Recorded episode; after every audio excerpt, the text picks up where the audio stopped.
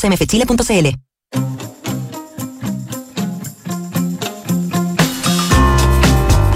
Duna presenta Terapia Chilensis con María José Ochea y Arturo Fonten. Auspicio de Sonda, líder en transformación digital. Duna, sonidos de tu mundo. Hola, hola, ¿qué tal? Muy buenas tardes, bienvenidas y bienvenidos a un nuevo jueves de terapia chilensis en este día 5 de octubre. Arturo Fonten, ¿cómo estás tú? Muy bien. Qué bueno. Muy bien también, muchas gracias. Oye, como todos los jueves, tenemos un eh, invitado, un entrevistado, y esta vez vamos a hablar de la economía en lo que alcancemos, porque pucha que hay tema económico para hablar. Qué eh, cantidad, ¿no? Cierto. no tan buenos, ¿ah? No tan buenos highlights, pero en fin. números negativos. Números negativos que, vamos a intentar eh, analizar. Está con nosotros el exministro de Hacienda y hoy director de CLAPES UC, Felipe Larraín. Felipe, muchas gracias por eh, conversar con nosotros en terapia otra vez, porque ha estado otras veces. Así es, así es. Oye, un gusto estar con ustedes, María José Arturo, encantado. Se te ve con buen humor, pese a los números económicos. Es que lo último que se pierde es el humor. Menos mal. Menos mal.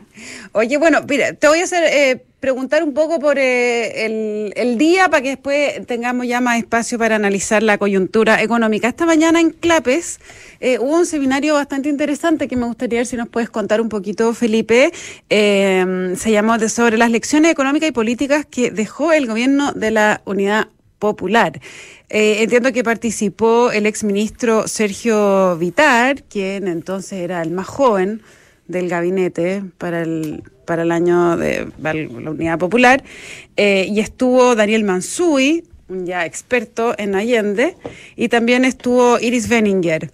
Em, ¿Cómo fue? ¿Cuál fue el sentido? Eh, ¿Por qué se quiso hacer sobre este tema? A ver si nos cuentas un poquito. Claro. Eh, bueno, mira, el seminario fue extraordinariamente interesante porque básicamente el, el llamado era reflexionar sobre, eh, más que el tema del golpe mismo, nosotros quisimos, se ha hablado muchísimo del golpe, eh, la gente que condena el golpe, los que dicen que era inevitable, en fin, una cantidad de discusión sobre esto y nosotros quisimos hacer un análisis lo más frío posible, lo más objetivo posible de qué fue la economía de la Unidad Popular. Y, y para eso bueno, nosotros con Patricio Meller, hace, no quiero ni decirlo, hace más de 30 años atrás, Patricio Meller, eh, ex CIEPLAN, hoy día profesor de industria de la Universidad de Chile, hicimos un trabajo eh, que se llamó el experimento socialista populista chileno. Y yo me basé en eso para hacer una presentación hoy día, que, después un panel con Sergio Vitar, con, con Iris Benninger y Daniel Mansui. Y, y, básicamente lo que, lo que nosotros vimos es que hubo un verdadero descalabro, el descalabro que conocemos, pero cuando uno ve las cifras es bastante eh, impresionante. En primer lugar es impresionante porque el año 1971, hay que recordar que el año 71 es el primer año completo de gobierno de la Unidad Popular, eh, es un buen año económico. Mm. Eh, es un año en que la economía se expande más del 8%, los salarios crecen al 22%, la inflación cae. Esa era una época de inflaciones crónicas. ¿ah? Entonces la inflación cae y por ahí se entusiasman eh, los, digamos, los líderes de la UP, me imagino el presidente Allende también, al ver estas cifras, y algunos dicen, esto eh, es, eh, con esto podemos seguir avanzando porque esto está generando un bienestar enorme en la población. Pero es el clásico escenario populista, en que tú ves fases que no se han podido romper, esta es una lógica económica que no se ha podido romper en ninguna parte. Mm. Porque ¿qué es lo que es el populismo económico? Es que tú persigues políticas macroeconómicas, en este caso, que son insostenibles. Una tremenda expansión de la cantidad de dinero, eh, aumento del gasto público, aumento de los salarios a nivel general, pero esa fue una parte del tema. E, esa parte fue en realidad tal vez aunque es muy llamativa porque esto explota el 72 y 73, es tal vez la menos importante desde el punto de vista del UP, porque lo que se buscaba era un cambio paradigmático, un cambio eh, estructural, en que los, la propiedad de los medios de producción pasara al control del Estado. Y esto se dio en minería, se dio en agricultura, en industria, en el sector servicios en general, en distribuciones, eh, en que quedó el control del Estado en varios sectores quedó entre 80 y 100%. Y lo que comentamos es que buena, en buena parte podríamos decir que todo este esta bonanza económica que se genera al comienzo es para generar apoyo para las reformas estructurales, que era el leitmotiv más profundo que tenía el gobierno de la Unidad Popular. Entonces, eh, yo no quiero poner, eh, poner en la boca eh, de otros, pero más o menos lo que dijo Sergio Vitar es que, bueno, él creía, uno de sus puntos, es que el experimento habría sido viable al comienzo, pero que esto, pero que luego entramos en todos estos cuellos de botella económicos que dispararon. Solo para entender, la inflación fue de casi 600% del año 73. Eh, el producto caía, tuvimos una recesión durísima en 1973, más de 4% caída del PIB. Ya había recesión el año 72. Pero todo esto, lo que ocurrió es que uno puede decir, bueno, pero eso ocurrió el 72 y 73. Pero el problema es que la siembra, lo que, lo que ocurre el 72 y 73, viene de la bonanza del 71, porque es insostenible. Al comienzo se puede bajar la inflación porque hay controles de precios, entre otras cosas. Mm. Pero luego se hace imposible controlar la inflación, las reservas internacionales se agotan, el, el tipo de cambio de mercado negro o el tipo de cambio libre se dispara, y todo esto termina en lo que nosotros conocimos. Pero realmente en el fondo hay un manejo muy voluntarista de la economía, que eh, no, resiste, no resiste mucho análisis, que en todos los experimentos populistas de, que se han visto en el mundo, hay una fase inicial de bonanza y luego viene los cuellos de botella, las dudas, el estancamiento y por último el colapso de la economía. Y eso es un poco lo que nosotros analizamos por ahí con Daniel Mansui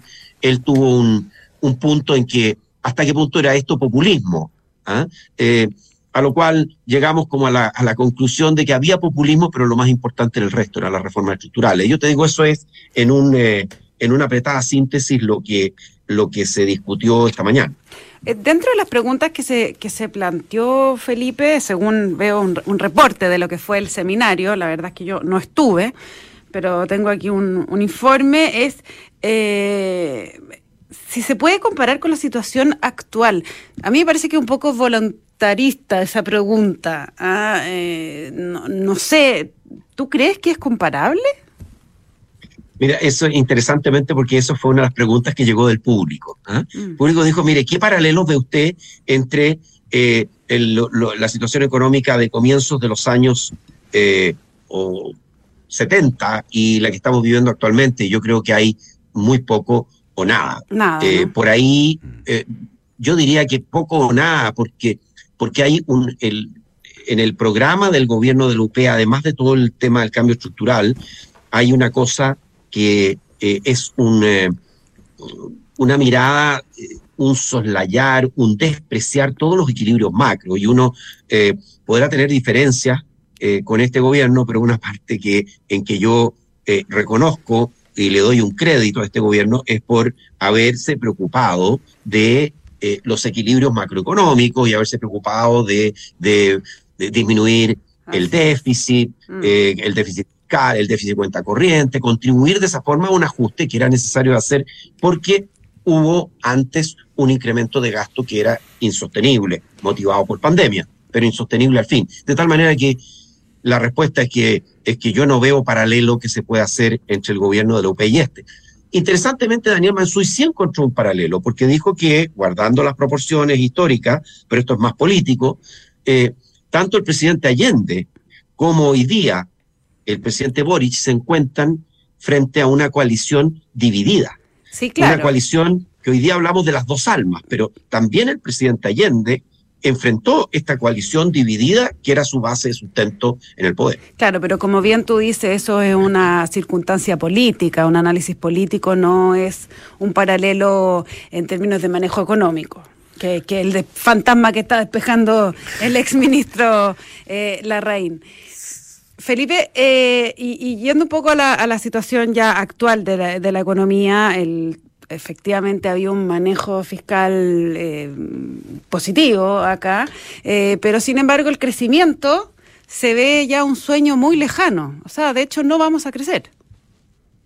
Mira, eh, solo un último punto, Lupe, para cerrar, es que uno no duda de las intenciones. Primero, porque no puede, no puede creer que se le quiera hacer daño a la gente. Entonces uno dice, bueno, vamos a suponer que aquí hay buenas intenciones, pero que uno no, al final tiene que juzgar por los hechos. Y al final, lo que uno se da cuenta es que, por ejemplo, para un solo indicador, eh, los sueldos y salarios reales cayeron a la mitad de lo que tenían al comienzo del gobierno. O sea, al final fueron los trabajadores, mm. en buena medida, a través de sus salarios, a través de la inflación que también corroyó eh, las los activos de las personas, no solamente los salarios, los que terminaron pagando la cuenta. Entonces al final son los más vulnerables que quedan peor que al comienzo de estos experimentos populistas, eso se ha visto en todas partes, en, en, la Unidad Popular, en el experimento de Alan García en los años 80, en el sandinismo en Nicaragua, en una serie de experimentos que han corrido estos mismos, estos mismos caminos en Argentina. Eh, en fin, eso es solamente un punto para, para terminar.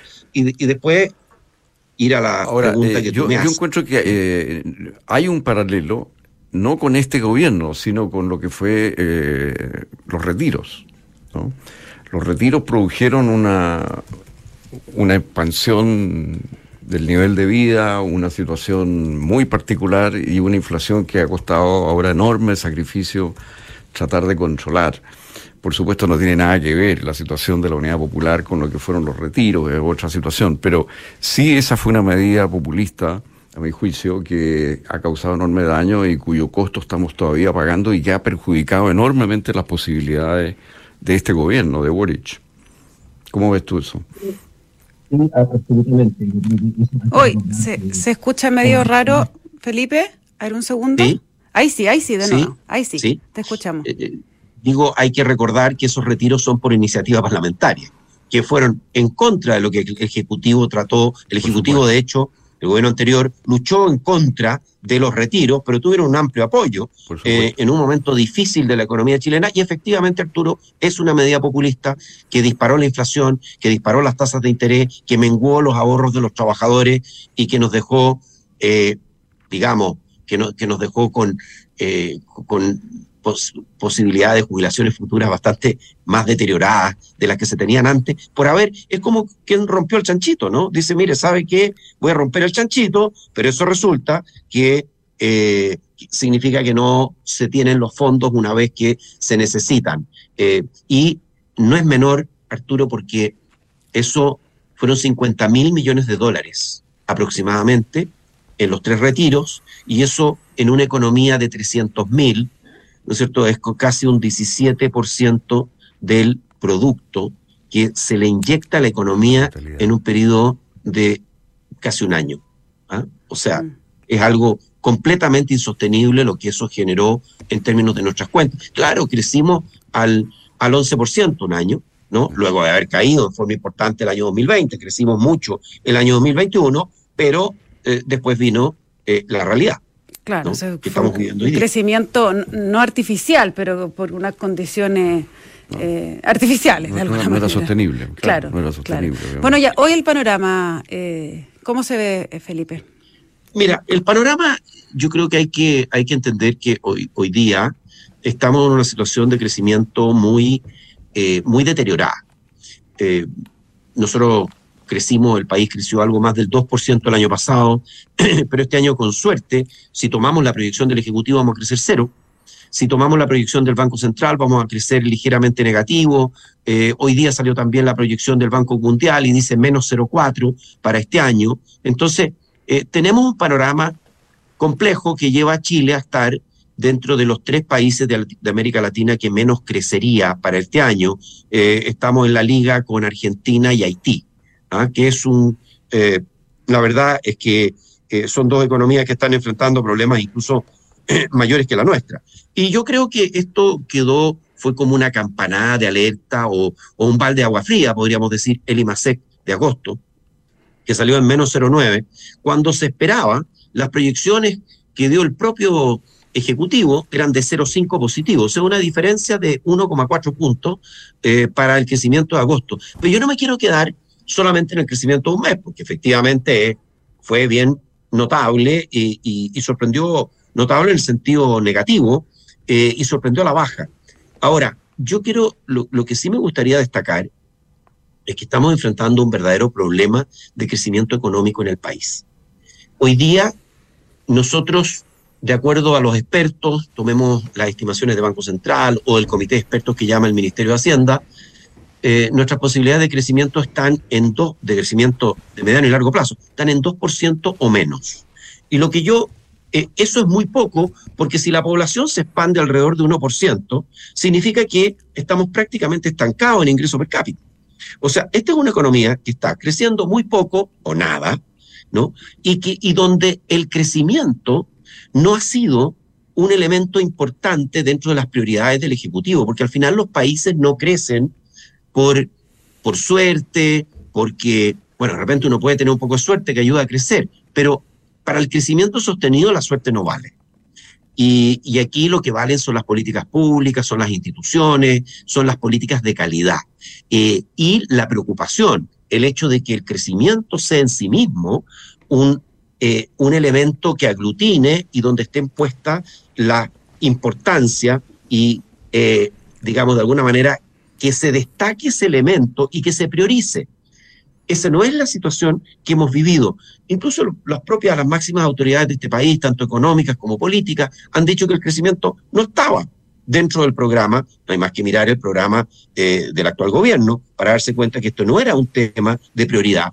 Y hoy día de alguna manera, yo creo que estamos en parte, eh, digo, digo en parte, sufriendo estas consecuencias. Si uno no pone el acento en el crecimiento, ¿y por qué digo yo esto del crecimiento? Porque al final del día, las posibilidades de mejores salarios, de más empleo, de demanda por los servicios, por los productos que producen las pymes, depende del crecimiento económico. Y además, por si fuera poco, la recaudación depende muy fundamentalmente del crecimiento económico. O sea, si nosotros queremos recaudar más, se estima más o menos que por cada punto adicional de crecimiento del PIB en la economía chilena se recaudan del orden de 800 millones de dólares. Si eso es así, entonces en cuatro años una economía que crece, una economía chilena que crece un punto más que la otra, si hacemos los números, son como 8 mil millones de dólares de diferencia en recaudación. Entonces, como que vale la pena dedicarse a poner nuestros esfuerzos en ver cómo podemos crecer más. Aquí hemos estado dedicados a otras cosas.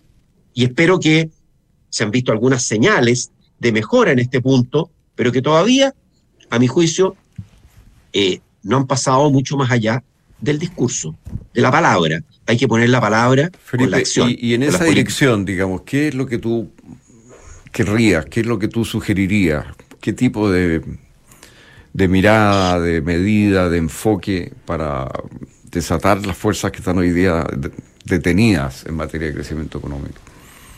Mira, hay un, hay un gran tema que es el tema incertidumbre. Nosotros en CLAPE SUCE medimos todos los meses la incertidumbre económica. Y este indicador llegó a sus máximos de incertidumbre en los últimos 15 años, en que calculamos el índice desde 2007, eh, llegó a estos máximos justo antes de la, del plebiscito eh, constitucional de septiembre pasado. Luego la incertidumbre cayó, pero ha comenzado a crecer en los últimos meses y tenemos incertidumbre constitucional, incertidumbre en pensiones, incertidumbre en materia tributaria, porque sabemos que viene otro proyecto en marzo próximo. Eh, todo esto genera una suerte de compás de espera y al final lo que uno querría es que despegara la inversión y la inversión está o estancada o cayendo en Chile. Entonces, ¿cómo vamos a lograr que podamos crecer? Tenemos que despejar incertidumbres, pero no solo despejarlas, sino que hay que despejarlas bien. Yo quiero recordar que el proyecto tributario, por ejemplo, que se rechazó en la Cámara en marzo de este año, contemplaba eh, una cantidad de medidas tributarias que iban en contra de la inversión y el crecimiento económico. Entonces, no es solo decir, oye, ya despejemos el tema tributario, la pregunta es cómo. Tenemos un segundo elemento que ha estado bastante en boga. Estamos esperando un proyecto de ley del gobierno y, esperamos que le vaya bien en esto, que es el proyecto sobre permisología.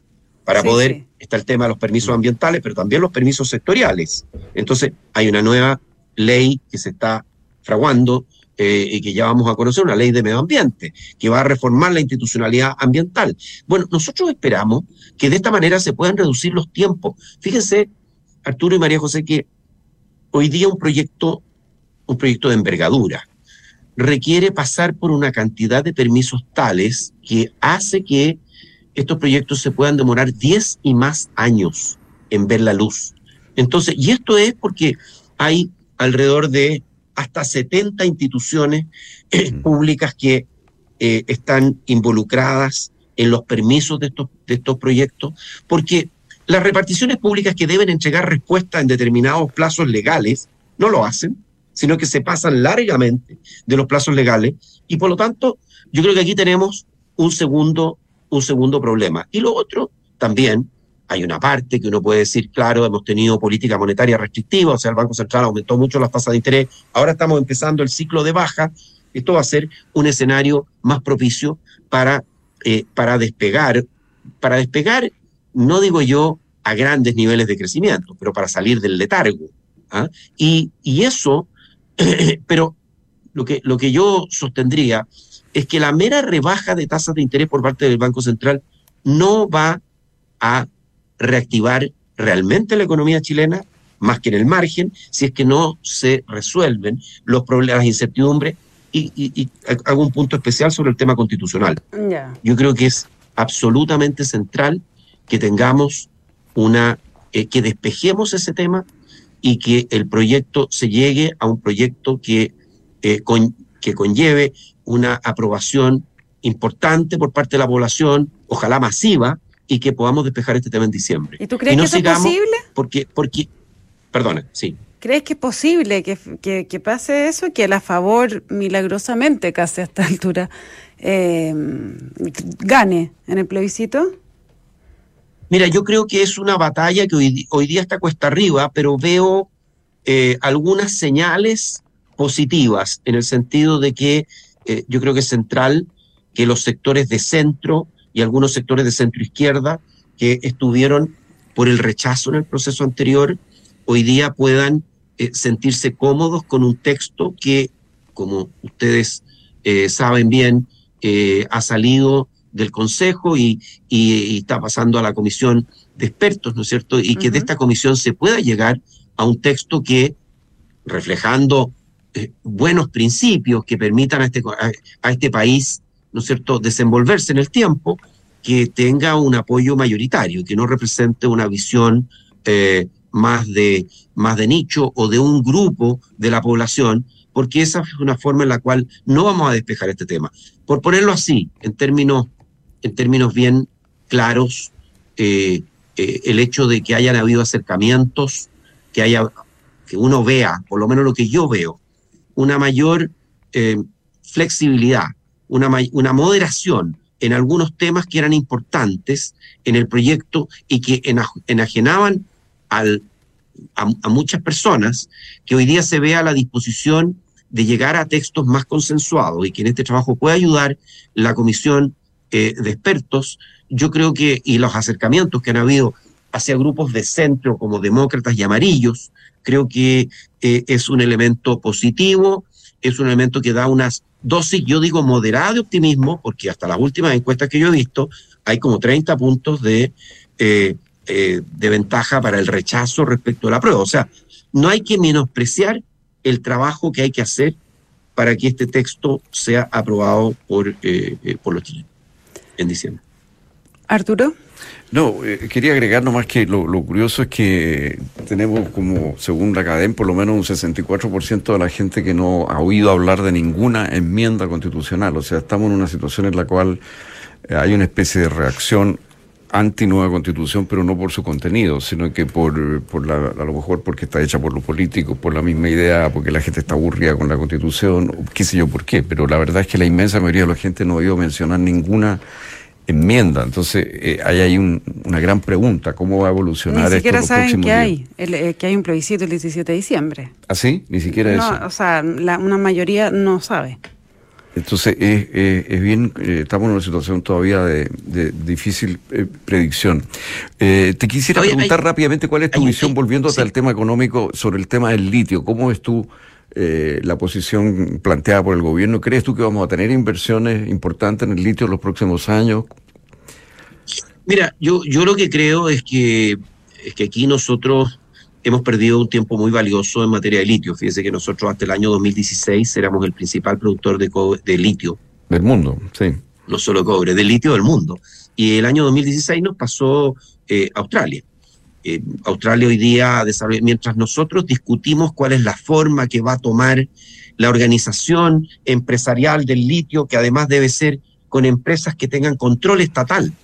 ¿ah? Si eso es eh, control, el control de la propiedad debe ser un control estatal. Yo creo que eso es uno de los elementos que está hoy día inhibiendo eh, la posibilidad de desarrollar el litio, que dicho sea de paso ha caído un 70% su precio respecto a los pics que tuvimos el año pasado. O sea, los precios del litio 2023 están bastante alejados de los máximos que tuvo el 2022. Así todo, sigue siendo una opción muy interesante y uno prevé que eh, la demanda por baterías eh, de litio, la electromovilidad, eh, en fin, va a generar eh, una, eh, un interés muy importante, una fuerte demanda a nivel mundial por el litio. O sea, no creo que esto se vaya a fumar, pero uno tiene que aprovechar las coyunturas.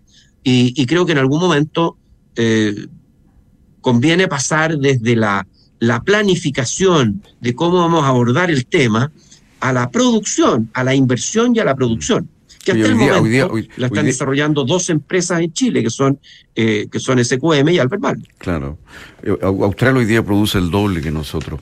Oye, y en una palabra, ¿qué gravedad le atribuyes tú a la rebaja que ha hecho Moody's de Codelco?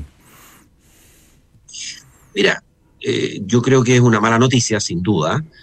ahora, tampoco es completamente inesperada, porque, porque hay que recordar que el problema que ha ocurrido con Codelco, para ponerlo en términos simples, es que se ha ido agotando eh, la ley de, las minas existentes y hay una serie de, proyectos estructurales que, entre otras cosas, por efectos de la pandemia, se atrasaron. Entonces hemos tenido una caída importante en la producción de cobre, que dentro de las proyecciones que hace eh, eh, la propia empresa, esta, caída se revertiría en los próximos cuatro o cinco años. ¿no? Pero por el momento tiene obviamente con menores niveles de producción eh, y, menores ingresos, tiene que enfrentar eh, una deuda que está cerca de los 20, eh, por debajo, pero por cerca de los 20 mil millones de dólares, que es una deuda importante. Entonces, claro, hace más compleja la, la operación de Codelco, porque Codelco tiene que salir a los mercados para financiar estos proyectos de, de inversión estructurales. Y ahora, tampoco hay que olvidarse que al final eh, Codelco, aunque no esté explícito, tiene la garantía implícita del Estado de Chile. Entonces, eh, si uno pusiera una empresa privada con los eh, índices de endeudamiento que tiene Codelco, por supuesto no tendría acceso a crédito en las condiciones que lo tiene hoy día. Pero, pero por contestar bien, yendo a tu pregunta, ciertamente una mala, una mala noticia para Codelco la, rebaja de Felipe Larraín, muchísimas gracias por conversar con nosotros en esta tarde de terapia chilensis. Les cuento que la transformación digital de tu empresa nunca estuvo en mejores manos. En Sonda desarrollan tecnologías que transforman tu negocio y tu vida, innovando e integrando soluciones que potencian y agilizan tus operaciones. Descubre más en sonda.com. Sonda Make It Easy. Y te dejo invitado, Felipe Larraín, Arturo, por supuesto, a que, eh, que sigan escuchando Radio Duna, porque a continuación información privilegiada al cierre y luego sintonía crónica debut junto a Bárbara Espejo y Francisco Aravena. Pero eso no es todo. A las 9, reconstitución con Paula Escobar, quien eh, hoy conversó largo conversa largo en, en, el propio programa que vamos a escuchar con el expresidente Ricardo Lagos. Así que quédense con nosotros. Y a todas y todos que estén muy bien, nos encontramos mañana con más terapia. Buenas noches. Buenas noches. Bueno, mucho gusto, gusto estar con usted y conversar con usted, Arturo y María José. Que estés bien, Felipe, gracias. Gracias. Chao. Igual.